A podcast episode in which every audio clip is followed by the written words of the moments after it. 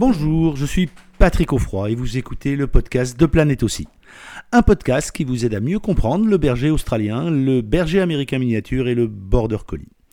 Avec ce podcast, ma mission est la même que depuis des années, faire connaître, apprécier et respecter le berger australien.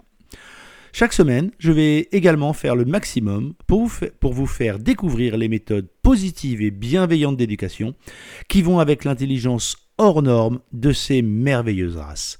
Et si vous aimez les podcasts de Planète aussi, je vous invite à vous abonner au podcast pour être notifié de la sortie des prochains épisodes chaque semaine. Aujourd'hui, depuis son arrivée, mon BAM a peur de tout. Ceci est le 30, le, l'épisode 30 de la saison 1 de ce podcast et comme je parle régulièrement de célébrer les petits succès, je veux en profiter tout de suite pour vous remercier d'écouter ce podcast et de votre assiduité. Ceci étant dit, revenons sur le sujet mon BAM, mon aussi a peur de tout. Alors, première chose, pourquoi? Et ensuite, que faut-il ne pas faire et que faut-il faire? La première raison peut être un manque de socialisation à l'élevage, c'est-à-dire les élevages peuvent avoir une vitrine euh, extrêmement séduisante, faire tous les tests de santé et remplir leurs obligations par rapport au LOF, à la SCC et fiscalement, et pour autant ne pas avoir euh, ni les humains pour le faire, ni le temps, ni l'énergie, ni peut-être même l'envie, voire le savoir-faire, pour avoir une socialisation active qui va permettre de créer un chien, un chiot bien dans leurs pattes, bien dans ses pattes. Alors, là en la matière, ces choses-là, vous ne pouviez pas les savoir les repérer au moment où vous avez, même si vous avez suivi mes conseils, au moment de la visite d'élevage. Pourquoi? Parce que le chiot est né dans cet environnement. Il connaît cet environnement. J'ai envie même de dire qu'il ne connaît que ça peut-être. Et donc, le fait que quelqu'un arrive dans son environnement, vous êtes arrivé, il avait déjà vu d'autres personnes, mais il est dans son environnement. Et donc, pour lui, c'est normal, donc, vous ne pouvez pas repérer à ce moment-là que vous avez un tempérament un petit peu peureux, un petit peu froussard, malgré les précautions et même si vous aviez un œil averti. Parce que dans son milieu, on ne peut pas se rendre compte du problème. Le problème va se poser quand vous allez le changer d'environnement et que d'un seul coup, le milieu, l'ensemble, dans lequel l'ensemble de conditions dans lequel vous le ramenez à la maison va devenir anxiogène pour ce chien. Alors, la deuxième raison, elle peut être d'ordre génétique. Si vous avez la chance de voir la mère et ou le père, qui n'est pas forcément toujours présent dans les élevages, peut-être que vous auriez eu des indications. Mais quand même, même dans ces cas-là, la génétique peut sauter une génération et il est tout à fait possible que la mère soit bien dans ses pattes parce qu'elle a reçu une formidable socialisation et qu'elle est à l'aise, etc., etc. Ou que, comme je l'ai expliqué tout à l'heure, elle aussi agit, interagit sereinement dans son environnement, mais la même chienne euh, déplacée de 300 mètres, si ça se trouve, serait également en stress. Donc, c'est très difficile de connaître l'expression de la génétique. Un autre cas qui peut se poser, c'est si on a fait un départ au cours de la neuvième semaine. La neuvième semaine est appelée par les comportementalistes la semaine de peur, c'est-à-dire c'est à ce moment-là où il y a une sorte de modification hormonale qui se fait et qui va faire que le chien va percevoir son environnement avec un petit peu plus d'inquiétude. Pour peu qu'il y ait eu un mauvais renforcement dans cette période-là, et que vous l'ayez déplacé dans cette période, alors dans sa tête, ça va être compliqué à gérer la situation. Même avec une bonne socialisation en amont, pourquoi? Parce que dans cette période-là, la modification euh, euh, hormonale fait que il interprète mal la situation dans laquelle il est. Et donc là, on peut avoir un problème. Et autre point, et c'est le dernier sur les causes, si vous avez voulu en faire trop dès le début, alors vous, avez pris le risque que la greffe entre ce chiot et votre famille ne se fasse pas. Et, je suis désolé de vous le dire, mais peut-être que cette greffe ne se fera jamais. Ou alors elle prendra des mois, des mois, des mois. En 20 ans d'élevage de bergers australiens, nous avons eu malheureusement des cas comme cela.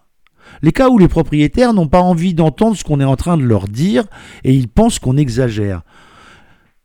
Les nouveaux propriétaires ont toujours l'impression que les éleveurs qui ont un petit peu de métier, un petit peu de bouteille, ont tendance à noircir le tableau.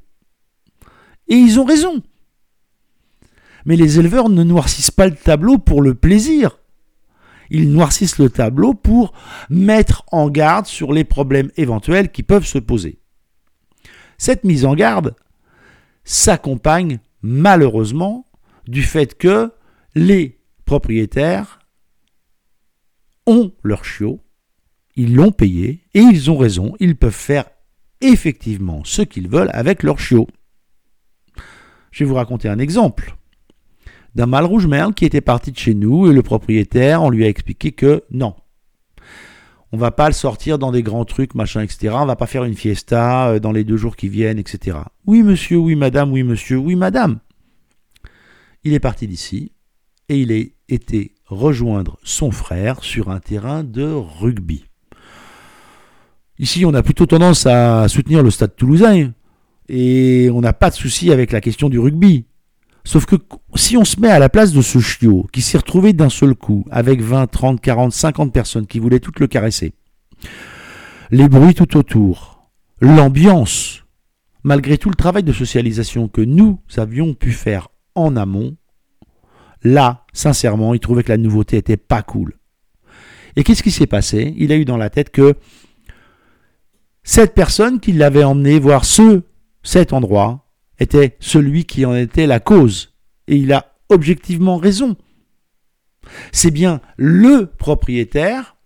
Le chiot ne sait pas qu'il a ignoré nos conseils. Tout ce qu'il sait, c'est que c'est ce propriétaire qui l'a emmené dans cette galère.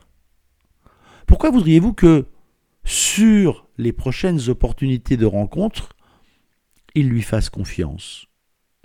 Si on se place à la place du chiot, le chiot comme le chien et encore plus tous les bergers australiens et les BAM sont toujours logiques. Le chien est logique. Si tu m'emmènes dans une galère, le prochain coup que tu me demandes quelque chose, je pars de l'idée que ça va être encore une galère dans laquelle tu vas m'emmener. Et eh ben tu sais quoi? Vas-y tout seul. C'est en bref ce que se dit le chien. Et il a raison. Et il a raison. Des exemples comme ça, je peux vous en citer trois ou quatre. Des exemples où non pas que les pas le problème que les conseils n'ont pas été suivis, c'est que les conséquences derrière sont dramatiques. La greffe ne va pas se faire. Et en la matière, dans ce cas-là, ah, le chien, le chiot avait plus d'un an et la greffe n'était toujours pas là. Il ignorait toujours son propriétaire. Que faire? Première règle Observer son chien, observer son chien, observer son chien. Le chien vous dit tout, il suffit d'observer pour voir. Si vous voyez que les oreilles commencent à partir un petit peu de l'arrière, si vous sentez qu'il commence à détourner la tête, si vous sentez qu'il commence à mettre le cou un petit peu dans les épaules, si vous commencez à voir, s'il a sa queue, la queue qui descend en dessous de la ligne de dos, vous vous dites qu'il y a un problème. Le chien est en train de rentrer dans une zone inconfortable.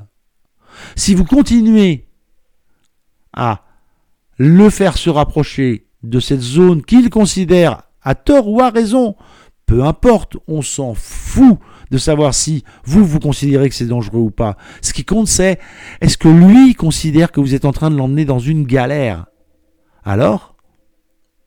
Alors là, vous ne devez pas le forcer. Vous devez être capable de lire son état émotionnel instantané et vous devez être capable de respecter ce rythme et de ne pas le forcer. Beaucoup de bergers australiens lèvent la patte quand ils sont en phase de j'étudie, j'analyse, j'essaie de comprendre l'environnement, j'essaie de comprendre ce qui se passe et ce que il va se passer juste après. Alors je vous donne un seul conseil majeur. Vous ne bougez pas tant que le chiot n'a pas reposé la patte au sol. Parce que tant qu'il n'a pas la patte au sol, il n'a pas terminé sa réflexion. Il n'a toujours pas